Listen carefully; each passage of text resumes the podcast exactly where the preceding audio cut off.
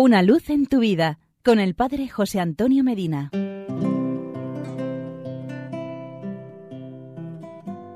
Queridos amigos y hermanos, Sócrates, considerado el padre de la filosofía, creía que nuestras palabras, pensamientos y acciones debían estar custodiados por conceptos como la verdad, la bondad y la utilidad. Las preguntas que le hizo a su discípulo son las que cada uno de nosotros debe hacerse en su comunicación con los demás. ¿Qué preguntas? Las referidas a los tres filtros. Vamos a ello. Cuentan que, en la antigua Grecia, un discípulo llegó muy agitado a la casa de Sócrates y empezó a hablar de esta manera. Maestro, quiero contarte cómo un amigo tuyo estuvo hablando de ti con malevolencia. Sócrates lo interrumpió diciendo, Espera, ya hiciste pasar a través de los tres filtros lo que me vas a decir. ¿Los tres filtros? Sí, replicó Sócrates. El primer filtro es la verdad. ¿Ya examinaste cuidadosamente si lo que me quieres decir es verdadero en todos sus puntos? No, lo oí decir a unos vecinos.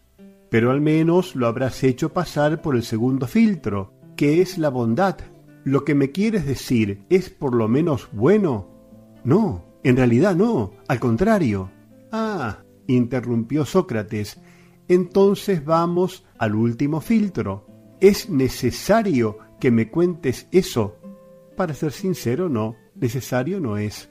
Entonces sonrió el sabio, si no es verdadero, ni bueno, ni necesario, sepultémoslo en el olvido. Hasta aquí la historia. Ahora hago nuestra reflexión.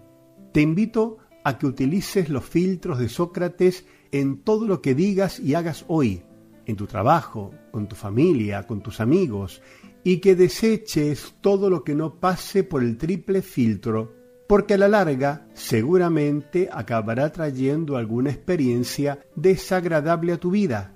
Verdad, bondad y utilidad son los tres filtros de Sócrates, filtros que debemos usar antes de hablar, opinar o escuchar. Haz la prueba. Cuando dejes de gastar tiempo y energía en cosas que no son verdaderas, ni buenas, ni útiles, mejorará tu comunicación, porque tendrás relaciones menos tóxicas y de mayor calidad. Con toda la información que circula hoy por las redes sociales, los programas, que están construidos solo gracias al cotilleo, la mal llamada prensa rosa y amarilla y un largo etcétera, la cosa se pone difícil porque casi que se podría decir que el cotilleo es parte de la cotidianidad. Te invito a desintoxicarte, a pensar únicamente por un día esas tres preguntas cada vez que escuches, leas o hables y observa cómo te sientes solo por un día. A ver qué pasa. Lecciones antiguas que nos deja la filosofía y que son tan verdaderas como cuando fueron dichas. Hasta aquí llegamos por hoy. Será hasta nuestro próximo encuentro. Que Dios te bendiga y la Virgen Santa te proteja. Amén. Una luz en tu vida con el Padre José Antonio Medina.